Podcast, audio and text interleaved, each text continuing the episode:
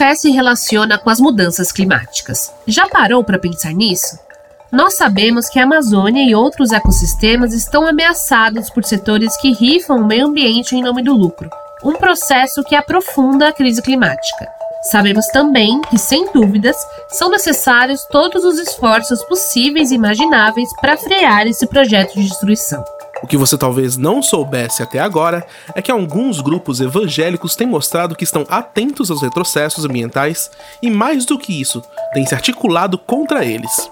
Neste episódio do nosso podcast, vamos falar sobre os evangélicos pelo clima, uma articulação de 30 lideranças evangélicas de diferentes doutrinas que discutem temas como aquecimento global e desmatamento. O que estamos propondo aqui é uma reflexão sobre as dimensões que nos levam para a luta ambiental e sobre a importância de cada uma delas. E no caso dos evangélicos, falamos sobre um grupo que a cada ano tem mais expressividade no contexto político e social do país. Eu sou a Lu Sudré. Eu sou Rafael Silva e você está ouvindo o As Árvores Somos Nozes.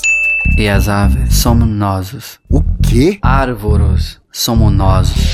As árvores somos nós. As árvores somos nós. O podcast do Greenpeace Brasil.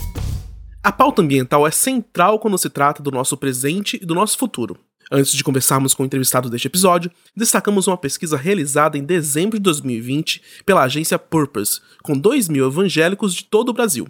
O levantamento revelou que 77% deles gostaria que sua igreja apoiasse atividades ambientais.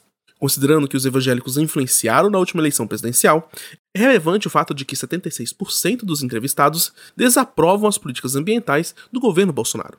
E nós sabemos que essa gestão negligencia a gravidade da crise climática. As repetidas tragédias causadas pelos eventos extremos, como as fortes chuvas, mostram o despreparo do país em lidar com a questão. Para saber mais dessa articulação entre grupos evangélicos, recebemos remotamente o Josias Vieira, ecoteólogo da Igreja Batista de Coqueiral, em Recife, e coorganizador da coalizão Evangélicos pelo Clima. O Josias é também mobilizador e fundador do movimento Nós da Criação. Josias, muito obrigado por estar aqui com a gente hoje. Seja bem-vindo. Ô, gente, eu que agradeço por, pelo convite, pela confiança né, e por construirmos aí um diálogo que é exatamente o que precisa haver né, na, na natureza inteira, a continuidade do diálogo, sobretudo para pessoas que não têm tido a oportunidade de construir em suas comunidades de fé um diálogo que as ajude a se relacionar melhor com a natureza. Muito obrigado pela confiança e pelo convite de estar aqui hoje. Com certeza. É, José, então a gente vai começar fazendo a pergunta com a qual a gente abriu esse episódio. Como que a fé se relaciona com a crise climática? O que estimulou né, a criação do Evangélicos pelo Clima? Conta pra gente. Joia, cara, isso é uma pergunta muito importante, né? Começando aí pela, pela primeira parte dela, como que a fé se relaciona com a questão da crise climática. A fé, ela traz ah, consigo a necessidade de apontar caminhos, né? Nossa fé, a partir do, do Evangelho de Jesus Cristo, ela traz na sua história a figura dos profetas. E os profetas eles não eram, num primeiro momento do, do, do, cristianismo, que a gente conhece como cristianismo hoje, né? mas que naquela época não tinha esse nome, ela, esses profetas eles tinham um papel de orientar né? e de apontar aquilo que estivesse em desacordo com a vontade de Deus. Então, quando a gente pensa na relação da fé com as crises climáticas, a gente precisa entender como uma necessidade da ação do profeta de apontar o que está em desacordo com a vontade de Deus, o Criador, com toda a sua criação. E aí surge a, a, esse grupo fantástico, tão rico de, de pessoas é, em suas diversas áreas de atuação, como um movimento profético. Um movimento que se coloca para apontar aquilo que está em desacordo com a vontade de Deus, para que a natureza, a criação, o ecossistema, o meio ambiente continuem equilibrados, porque foram assim concebidos. Né? Então, a fé ela precisa se relacionar apontando o que está em desacordo com essa vontade de Deus e, sobretudo, construindo um processo do que nós, no, no, nós na criação a gente chama de coexistência harmônica. Né? Não há um ser que precise se sobrepor ao outro ou aos outros mas essa, essa coexistência harmônica pressupõe que a nossa relação é uma relação cíclica. uma relação de serviço uns para com os outros, umas para com as outras, sejam seres bióticos ou abióticos, né? sejam seres humanos e não humanos. Então a fé ela precisa ter esse olhar, ela precisa ser profética e a, a coalizão de evangélicos e evangélicas pelo clima nasceu com essa, essa pujança, essa energia, essa, essa força aí, né? E aí a gente segue caminhando. E Josias, o tema do meio ambiente, no geral, ele é falado ou abordado durante os cultos, e os fiéis também sentem na pele as consequências das mudanças climáticas? Como esse tema aparece né, no cotidiano dos evangélicos? É muito interessante, Lu, porque essa, essa pergunta ela vem numa resposta que soaria como uma antítese. Por quê? Ao mesmo tempo em que os os fiéis e os irmãos e irmãs, eles sofrem diretamente com as, as mudanças climáticas e seus efeitos, né? Todos e todas devem ter acompanhado o que aconteceu aqui em Recife nas últimas semanas. Aqui a nossa igreja é uma igreja periférica, uma igreja que durante 20 anos aproximadamente vem ressignificando a sua fé e a, e a, operacionalização da sua fé. É tanto que toda e qualquer enchente que acontece, a primeira coisa que fazemos é abrir as portas e acolher o povo dentro da igreja. E isso não é uma prática comum das igrejas, infelizmente. E aí surge o porquê eu disse que é, que é, é uma, uma antítese, né? Porque ao mesmo tempo em que essa igreja sofre, essa igreja que eu falo, a igreja no Brasil como um todo agora, ela sofre com as mudanças climáticas, seja com enchentes, seja com racismo ambiental, que é uma estrutura para as mudanças climáticas. É, ao mesmo tempo que ela sofre essas consequências, ela não, se, não constrói um diálogo, uma, um ensino, uma pesquisa sobre as questões ambientais, porque há uma leitura mal feita do texto bíblico, onde se entende aí, utilizando um pouquinho de uma fala teológica, é, onde se entende na escatologia de que Deus ele vai destruir tudo que está aqui para levar o povo para o céu. Além de ser mentira, isso é resultado de uma leitura mal feita da Bíblia. Né? O texto em que a gente vê Deus falando sobre o fim dos tempos, ele não fala em destruição, mas ele fala em renovação. Ele não fala de nós subirmos, mas ele fala de uma Jerusalém celestial que desce. Então, aqui é o lugar onde Deus planejou para conviver e viver junto com a sua criação. Até porque essa criação não está em outro lugar senão no próprio Deus, porque não existe nada fora dele. Não existe nada que exista é, distante, a não ser aquilo que a gente constrói separadamente dele, está distante daquilo que ele construiu como preceito.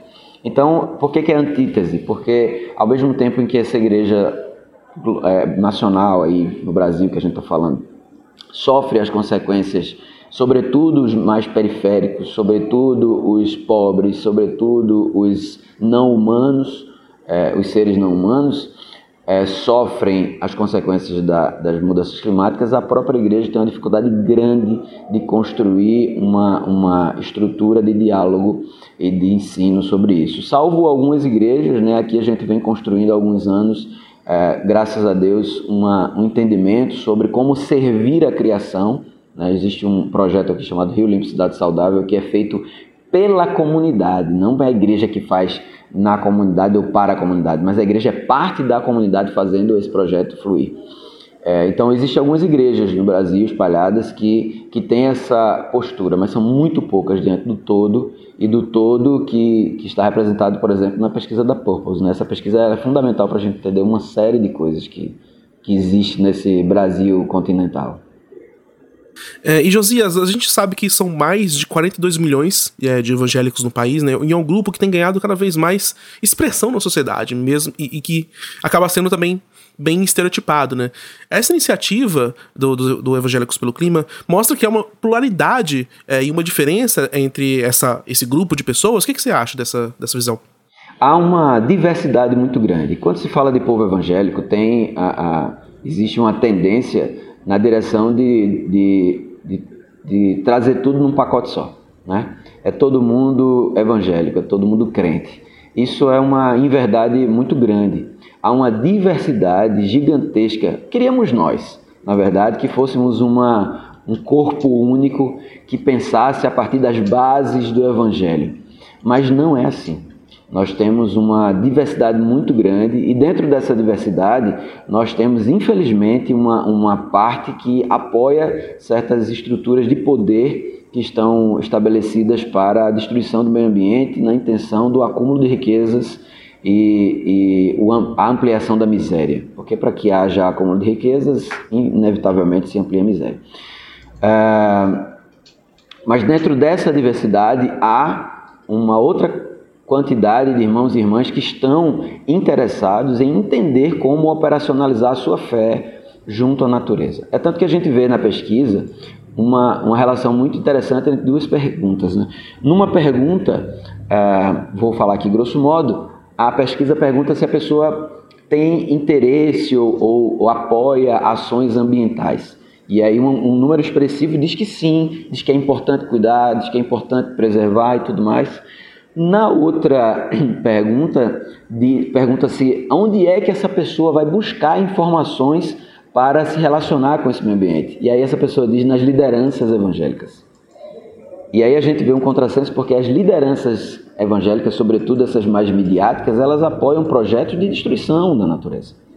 Né? Elas apoiam projetos que vão totalmente contra o plano de Deus de, de construir uma harmonia na sua criação, que reflita ah, o que o texto de Salmo vai dizer, que os céus proclamam a glória de Deus, o firmamento anuncia as obras de suas mãos. Depois a gente vai ver que toda a criação ela, ela louva a Deus. Então, se toda a criação louva a Deus, ela precisa ser um corpo único, entendendo que ela, ela conjuntamente adora esse Deus. Mas aí, dentro dessa diversidade de um povo evangélico no Brasil, a gente tem partes e partes. Né? A gente tem partes que estão ali pensando em como operacionalizar sua fé é, junto e com e na criação, porque por ser parte dela, e uma outra parte que não representa tanto o evangelho de Jesus assim, representa talvez outro evangelho e, e que apoia projetos de destruição do meio ambiente. Então há uma diversidade muito grande, né? Quem estiver escutando essa nossa conversa hoje precisa começar a pensar isso. Não é todo o povo evangélico que é igual. Né? As pessoas evangélicas elas são diferentes entre si e o que é uma pena, porque é, Jesus é um só, como é que o corpo dele é tão dividido assim, não é? É bem complexo isso. Será que é o corpo dele mesmo? Então tem uma. Não, mas esse é um recado muito importante mesmo, né? A gente saber dessa pluralidade que existe dentro da própria religião. E aí, vezes, quando a gente fala desse grupo de evangélicos preocupado com o meio ambiente, com o planeta, é uma preocupação que não se restringe só a eles, né? E que também não é nova. A Sara Luciano, que é assistente de projetos do Fé no Clima, uma iniciativa do ICER, o Instituto de Estudos da Religião, falou com a gente sobre o assunto. Vamos ouvir. A mobilização de lideranças ou grupos e coletivos religiosos em torno da temática ambiental não é recente. Nós temos exemplos dessa atuação não só no Brasil, mas em vários outros países, e essas mobilizações não são exclusivas de uma religião, mas acontecem em várias. Um grande exemplo disso foi na Rio 92, a Conferência das Nações Unidas sobre Meio Ambiente e Desenvolvimento, que aconteceu no Rio de Janeiro. Em paralelo à conferência, ocorreu também a Grande Vigília Interreligiosa pela Paz Mundial, Um Novo Dia pela Terra, que reuniu diversas lideranças de diferentes credos e ideologias que estavam ali em defesa do meio ambiente. Essa vigília pode-se dizer que foi um marco no que diz respeito à participação e mobilização de religiosos na agenda ambiental. Desde então, temos visto diversos grupos religiosos e interreligiosos pautando também esse debate e trazendo o tema ambiental, em especial o das mudanças climáticas, para dentro das suas comunidades de fé e também para os coletivos religiosos que compõem. De lá para cá, temos alguns exemplos emblemáticos da afirmação dessa atuação religiosa relacionada ao meio ambiente. Em 2015, o Papa Francisco, que é o líder da Igreja Católica Apostólica Romana, apresentou ao mundo a encíclica Laudato Si.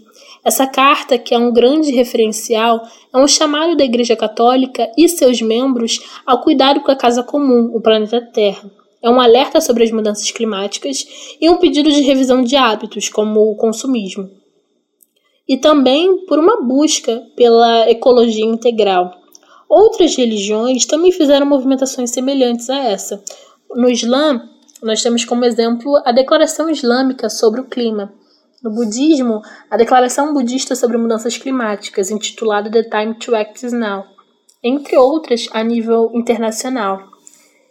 E a nível nacional, nós tivemos também a Declaração em Compromisso Fé no Clima, aqui no Brasil, que foi assinada por 12 lideranças religiosas de diferentes religiões e regiões, na qual elas se comprometem com a agenda ambiental e ressaltam a importância da disseminação dessa perspectiva no interior das comunidades religiosas. A importância desse processo de apropriação das religiões sobre a agenda ambiental é gigantesca. Todas as religiões, elas têm nos seus fundamentos a mensagem do cuidado e também da proteção com o meio ambiente. E diante de um problema global e multifacetado que é a crise climática, nós precisamos de todos e todas empenhados nessa grande missão que é enfrentar a crise climática, que é prover medidas de adaptação, mitigação e, sobretudo, de justiça climática. E a religião ela tem esse papel, que é de sensibilizar de forma assertiva a partir da fé e dos ensinamentos que vêm do sagrado. Muito obrigada pela participação, Sara. E nessa troca que tivemos, a Sara também comentou que o ICER, o Instituto de Estudos da Religião, além de incentivar a participação dos grupos religiosos em eventos e encontros internacionais como a Conferência do Clima, produz conteúdos específicos sobre o tema. Entre esses está o Fé no Clima, um guia de reflexões sobre mudanças climáticas para comunidades religiosas, que é um material que introduz a discussão a partir de um olhar da ciência de forma descomplicada, trazendo sessões do ponto de vista dos povos tradicionais sobre a questão e de representantes de cada religião. Ao todo, são seis guias voltados para o budismo, religiões de matrizes africanas, islã, católicos, evangélicos e judaísmo. É, então, Josias, é, voltando um pouco para esse áudio da Sara, é, a gente viu essa e tantas outras iniciativas né, falam muito sobre essa proteção, da, é, a proteção coletiva da casa comum. O que, que você acha desse conceito?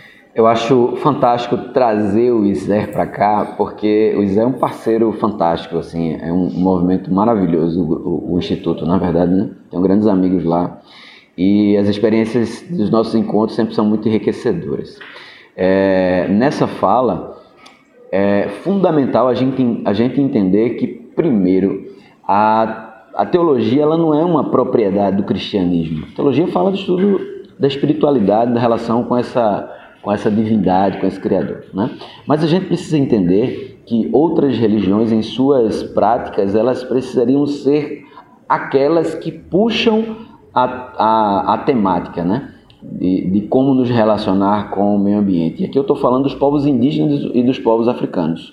Né? Esses dois povos eles trazem para nós, e aí eu, eu, eu tenho que puxar essa sardinha porque eu sou negro de origem indígena eu tenho ancestralidade indígena e africana, então muita, com muita honra falo isso que eu venho aprendendo a partir dos meus ancestrais. Então, se você olhar, são esses povos que conseguem apontar ah, quais as práticas, eh, seja de religião ou de espiritualidade, que nos ajudam a conviver melhor com o meio ambiente. Né?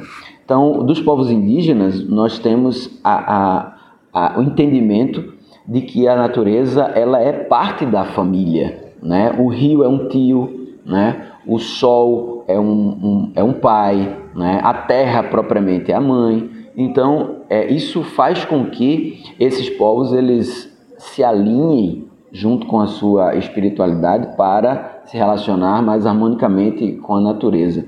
Existe um ditado iorubá dentro das religiões matriz africana que dizem assim: é, Deixa, deixa eu me lembrar, porque eu, eu decoro as coisas, mas depois eu vivo falando português, né? A língua do colonizador e dá nisso. Kosieué, Kosiorissá. Ele diz que sem folha não existe orixá. E o orixá, para o povo de matriz africana, é exatamente a, rep a representação do poder da natureza. Então, se não houver natureza, não vai haver espiritualidade.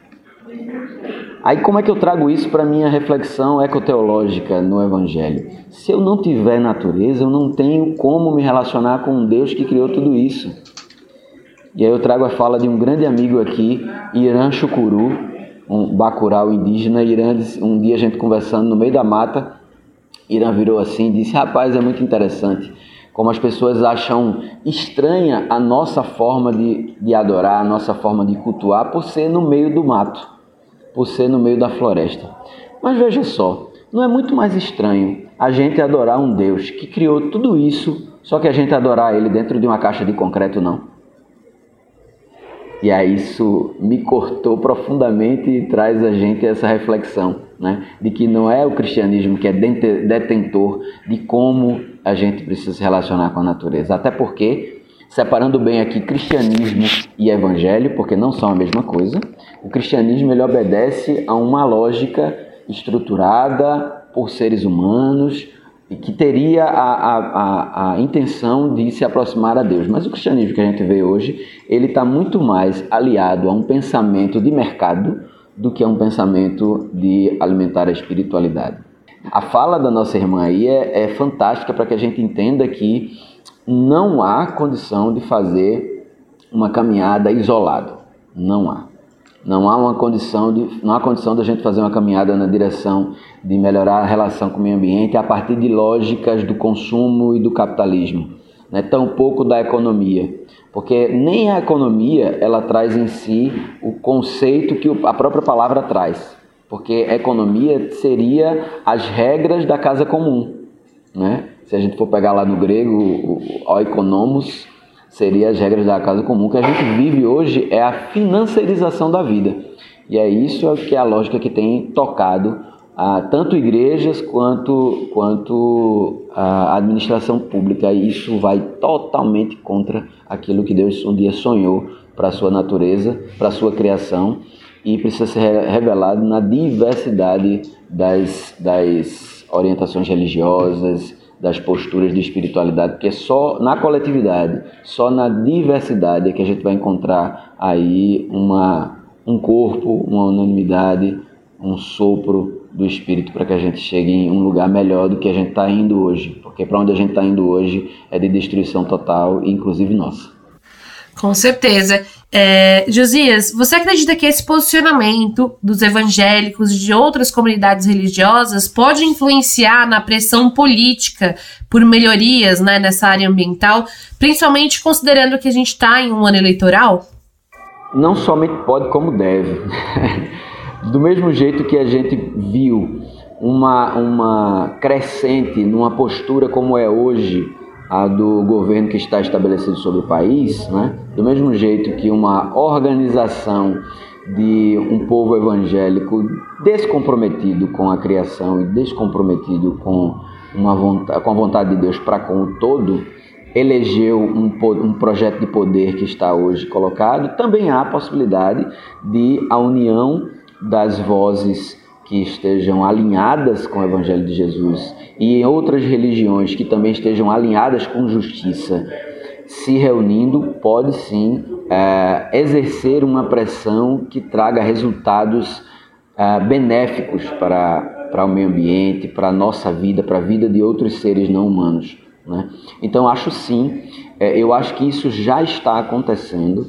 Né? Eu acho que o, que o que precisa acontecer é encontros como esse que nós estamos aqui hoje, nesse podcast, que vai reverberar é, esse tipo de, de conversa para que as pessoas possam saber que existe sim com quem elas se ligarem, existe sim grupos e movimentos com os quais elas podem se alinhar para que essa força, essa pressão aconteça. Porque a, a nossa intenção e é a intenção do reino de Deus, assim, não é de eleger uma pessoa, não é de, eleger um candidato, mas é de elegendo candidatos que possam ah, se alinhar a essas posturas de vida, a gente possa seguir fazendo pressões para que esses que chegam lá não se desviem daquilo que é necessário para a vida. Né? Não é que existe uma, uma predileção por um candidato, mas existe sim a predileção por qualquer candidato que não se coloque ao lado da injustiça, da morte e da devastação. Então, do mesmo jeito que houve a associação para eleger um projeto de poder, há também a possibilidade de haver uma, uma um encontro para eleger projetos de governo, projetos de administração, projetos de vida. Boa. E Josias, é, a gente vê né, a atuação do, do Evangélicos pelo Clima, é, a gente é, né, ficou sabendo do caso da Camila Mantovani, que é outra porta-voz é, do grupo, que já sofreu diversas ameaças né, por conta dessa situação, por conta dessa, da mobilização. É, eu queria saber de você, assim, se existem essas críticas por parte de outros evangélicos em relação é, ao grupo, a essa mobilização, e como que vocês lidam com isso? Rapaz, uma das coisas que, que o Evangelho ensina a gente é amar, né? Apesar de não ser uma coisa muito fácil, mas é. é. Existe, existe muita, muita crítica. Eu tenho certeza que quando a gente publicar esse podcast aqui, a gente vai ter uma soma aí de, de irmãos tentando fazer justificativas das mais esdrúxulas possíveis para me chamar de desviado, de, de, de evangélico liberal e tudo mais. Então, existe sim uma soma de, de, de, pessoas que estão dentro da religião evangélica e estão associadas a outras agendas, né? agendas econômicas, agendas uh, de, de, de, de, poder, agenda de manipulação, agenda de opressão. Né? E nada disso tem a ver com o Evangelho de Jesus. É, mas aí, como é que a gente reage a essas críticas? Poxa, a gente considera né, eu, aí eu falo de mim, eu particularmente eu não perco muito tempo discutindo, porque eu acho que é uma energia que, que é posta em um lugar que não vale a pena, né? Mas a gente tenta a, a, a, ao máximo possível abrir espaços de diálogo, né? É importante a gente conversar com quem não tem a mesma, mesma opinião, porque talvez essa pessoa não tenha opinião, porque não chegou para ela ainda uma, uma quantidade ou qualidade de informação que faça ela refletir ela está ali reprisando e, e, repetindo aquilo que ela escuta do líder religioso dela, que tem as suas intenções, as suas agendas, as suas prioridades. Né? E aí, quando essa pessoa ela vem com as críticas, a gente pode sentar, pode sentar para conversar, dialogar, desde que haja espaço para isso. Não havendo, eu sigo profetizando, irmão.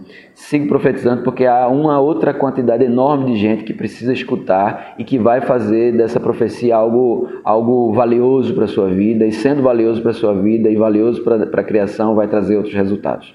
Então, assim, se a gente perde tempo discutindo, é só perda de tempo. A gente tem que construir muito mais o diálogo, né, o contato, a informação é muito potente, né, Josias, para transformar pensamentos. Total. E aí, só, só falando um pedacinho, você falou de Camilinha aí, Camila é uma pessoa que eu amo demais. E por isso, né, por ser profetiza como ela é, ela vem sofrendo, sofreu ameaças assim terríveis. Né? E, e, é isso, assim, o profeta nunca foi. Se você olhar a Bíblia, você não vai ver um profeta que viveu tranquilamente na vida. Né? Se levou paulada, levou pedrada, é porque estava fazendo o trabalho que Deus chamou para fazer. Então, é, Camila é uma profetisa dessa, que está aí fazendo aquilo que precisa fazer a despeito de ameaças que sofre. Né? Um beijo grande aqui para ela. Sim, toda a nossa solidariedade a Camila, né, que, como você disse, vem sofrendo né, uma série de ameaças. Josias, eu queria voltar um pouquinho ao assunto que você já abordou que é o do racismo ambiental, né? É, como ele se aplica na vida da população e recentemente a gente viu a tragédia vivida pelos moradores de Recife, daí de onde você fala, um estado que foi atingido por enchentes e fortes chuvas. É, de, é, essas fortes chuvas deixaram ao menos 129 vítimas fatais. E eu queria te perguntar também por, do ponto de vista da atuação do Estado. Há um abandono por parte do Estado, do poder público diante dessa situação? Como que o racismo ambiental se manifesta né, nesse contexto? Veja só, o racismo é a ferramenta fundante da nação Brasil, do Estado brasileiro. Essa é uma coisa que precisa ser denunciada. Né? É, isso que a gente entende por Estado brasileiro é um Estado construído sobre as bases do racismo, sobre as bases da opressão, sobre as bases da escravização de povos. Isso é suficiente para a gente entender toda essa gama de coisas que você falou, Eilo. Por quê? Porque ninguém escolhe morar na beira do rio, ninguém escolhe morar sobre o rio, ninguém escolhe morar em lugares alagados, alagadiços, né? Ninguém escolhe morar perto do esgoto, perto do lixão. Isso só acontece porque essas pessoas são empurradas a viver em lugares inóspitos, em, em, lugares mal cuidados, porque dentro da natureza não deveria existir lugares inóspitos, não deveria existir lugares não assim, não, não propícios à vida, né? Porque a gente pode falar, não, e os vulcões é um lugar para morar? Não, não é lugar para morar gente, não é lugar para morar gente. mas a, a, a natureza ela se equilibra. O que é o racismo ambiental? O racismo ambiental é um desdobramento desse racismo estruturante, que é pecado. O racismo é pecado. Que faz com que pessoas que não tenham poder aquisitivo se é, é, refugiem nos piores lugares de uma sociedade. As periferias são construídas para assim, né? Para isso não assim. Se nós pensarmos de, em, em 1888, 13 de maio de 1888, nós tivemos uma abolição formal do processo escravagista, mas não tivemos uma abolição do racismo. E isso fez com que aqueles povos que antes eram escravizados fossem lançados à míngua para morrer. Porque a intenção era que em algumas décadas o, o Brasil estivesse livre de negros, porque todos iriam morrer. A mesma coisa com os indígenas. A, a, a, chacina sistemática de indígenas até hoje é com a finalidade de exterminar os povos indígenas. Né? Nós ouvimos a, a fala aí de, de, do representante do Estado, há alguns meses atrás, dizendo que os Estados Unidos acabaram com o problema dos indígenas. O que, é que ele estava querendo dizer? Nos Estados Unidos se dizimou todos os povos indígenas. Né? Então, é, sobre a, relação do que, sobre o que aconteceu aqui, né, e continua acontecendo porque a infraestrutura na cidade do Recife ela está totalmente abandonada. Nos últimos nos últimos 8, 12 anos não foi feito uh, não foram feitos trabalhos efetivos estruturais para que se poupasse a população de passar por essas, essas situações. Foram feitos, foram feitos paliativos, né? e que nem esses aguentaram a quantidade de água que a gente vivenciou. Ora, será que é uma, uma, uma situação inesperada? Não, não é inesperada. Há décadas se vive enchentes no Brasil. No Brasil não, em Recife. Há décadas se experimenta isso. O prefeito anterior, quando aconteceu, que é do mesmo partido do prefeito atual, quando aconteceu uma enchente semelhante a essa, não tão, tão grande quanto essa, mas semelhante, disse: Ah, mas foram chuvas atípicas. Atípicas não, acontece todo ano, sabe? E aí é, houve uma entrevista tanto com o governador do estado quanto com o prefeito de Recife, agora recentemente, acho que foi Caco Barcelos que fez essa entrevista. E eles gaguejavam, porque não tinha uma resposta, não tinha uma resposta efetiva para dizer sabe? No momento da, das chuvas, da enchente, onde aqui em Coqueiral as pessoas andavam, nadavam em dois metros de enchente, dois metros de água, né? sendo puxados pela correnteza, nós tivemos óbitos dos mais diversos, assim. Então são coisas desse tipo que a gente não pode dizer que o Estado e a Prefeitura estavam juntos, não estavam. É a comunidade que continua salvando a comunidade. Aí depois, depois de dois, três dias, a água já baixou, as pessoas já morreram. Aí chega para perguntar, para mandar comida, para mandar. Comida precisa? Precisa de comida. Né? Precisa de roupa? Precisa de roupa. Mas precisa de, de ações efetivas, preventivas, para que não aconteçam as mortes. Né? Se aconteceu enchente, precisa estar tá na hora lá. Ah, não tem efetivo? Destaca o, o, o exército. Está para quê dentro do quartel? Sabe? Destaca a polícia, vem para junto, destaca o corpo de bombeiros, está para quê dentro do quartel? Mas é muito protocolo para poder chegar, e é, é terrível. E aí quando você me pergunta se o Estado abandonou, eu não sei se eu preciso dizer, né? Porque aqui foi a comunidade salvando a comunidade. É o, o povo salvando um povo. Né? Se o Estado é, precisa dizer que está trabalhando pelo povo, ele precisa estar com o povo quando o povo precisa.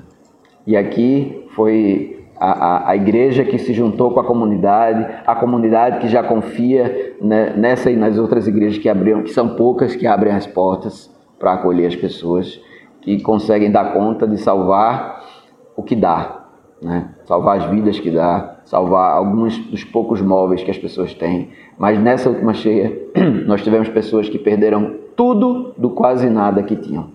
Nós temos aqui, eu falei do projeto Rio Universidade Saudável, e esse projeto ele já está indo para o quinto ano. Nesses últimos dois anos, nesses últimos dois anos, nós conseguimos construir o Fórum Popular do Rio Tigipió. Desde que o prefeito foi eleito, nós estamos cobrando um cronograma de dragagem do Rio Tigipió e até agora não chegou. Então, como é que o prefeito chega lá na COP26 falando que o Rio Pior é prioridade, mas se ele não apresenta um cronograma para a dragagem do rio? Porque não apresenta um cronograma urbanístico que é fundamental para que as pessoas não passem mais por isso? Até de realocar as pessoas mesmo. Não apresenta porque não é interessante para uma gestão. Não é eleitoral, porque é um programa para mais de uma gestão, para mais de um mandato né? mas foi, foi utilizado na COP como pauta né? para que fosse divulgado o governo. Mas foi divulgado na pauta, mas foi usado como pauta na COP, mas quando chegou de volta em Recife não fez nada ainda. O cronograma que há dois anos nós estamos cobrando não chegou. Né? Então, são essas coisas que fica difícil, né? Sim, demais. É, Josias, é, muito obrigado pela sua participação aqui no nosso, nosso episódio. A gente vai chegando aqui pelo fim. É, e é muito importante, né, sua fala, trazer esse, esse, esse, essa visão. É, e também a gente queria saber como que as pessoas é, podem conhecer mais sobre Evangélicos pelo Clima, se juntar e apoiar esse projeto e, de, e, ver os projetos que vocês estão fazendo também, acho que é muito importante. Tem algum site, algum uh, perfil de rede social que você quer divulgar aqui pra gente falar mais sobre os nossos ouvintes? Tem, tem sim. Tem o site Evangélicos pelo Clima e tem o próprio Instagram, né? Evangélicos e o Clima, é, que podem ser acessados. Mas também tem o Instagram do Movimento Nós na Criação, que pode acessar lá e a partir de lá a gente também vai mandando os links dos outros movimentos. Tem as redes sociais da Igreja Batista em Coqueiral, que o pessoal pode, se quiser mais informações sobre tudo que está acontecendo aqui, a gente tem tentado é, disponibilizar o máximo que dá lá na IB Coqueiral. Então, esses espaços, eles são espaços aí não somente de comunicação, mas de relacionamento, né? de, de captação de doações. As pessoas estão precisando de comida demais, material de limpeza demais, reestruturar suas vidas. Com certeza. A gente vai colocar o link para tudo isso, todos os perfis lá no nosso blog e no nosso episódio. Por favor, eu que agradeço demais estar aqui com vocês. Muito obrigada, Josias, pela entrevista. Foi ótimo. Valeu, Josias. Valeu, gente. Até mais. A gente não poderia terminar esse episódio sem manifestar nosso profundo repúdio e pesar diante do cruel assassinato do jornalista inglês Don Phillips e do indigenista Bruno Pereira.